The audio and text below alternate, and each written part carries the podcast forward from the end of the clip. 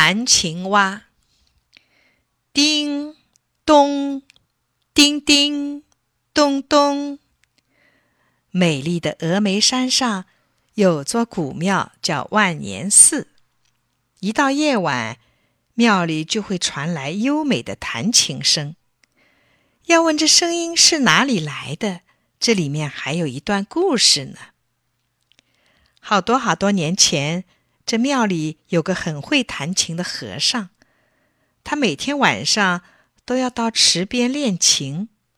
听到琴声，松鼠不再蹦跳，山雀不再吵闹，调皮的猴子也竖起了耳朵。一天晚上，和尚又在练琴，弹着弹着，忽然发现一个身穿绿色衣裙的姑娘站在池边。和尚问他：“你是哪家姑娘？这么晚还在这儿干嘛？”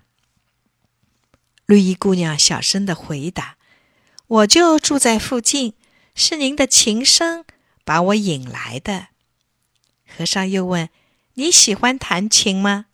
绿衣姑娘回答的声音更小了：“喜欢。”和尚递过琴说：“别怕，弹给我听听。”绿衣姑娘接过琴，弹完一曲，害羞地说：“我弹的不好，请老师傅教我。”从此，绿衣姑娘每天晚上都来听琴学琴。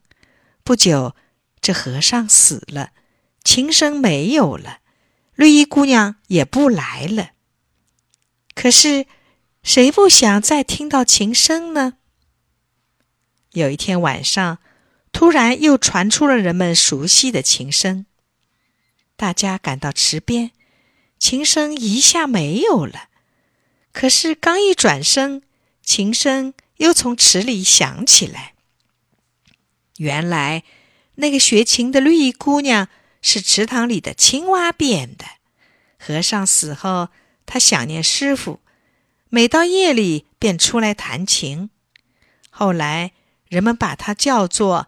弹琴蛙，小朋友，如果你到了峨眉山，准能听到许多弹琴蛙叮咚、叮叮咚咚的琴声。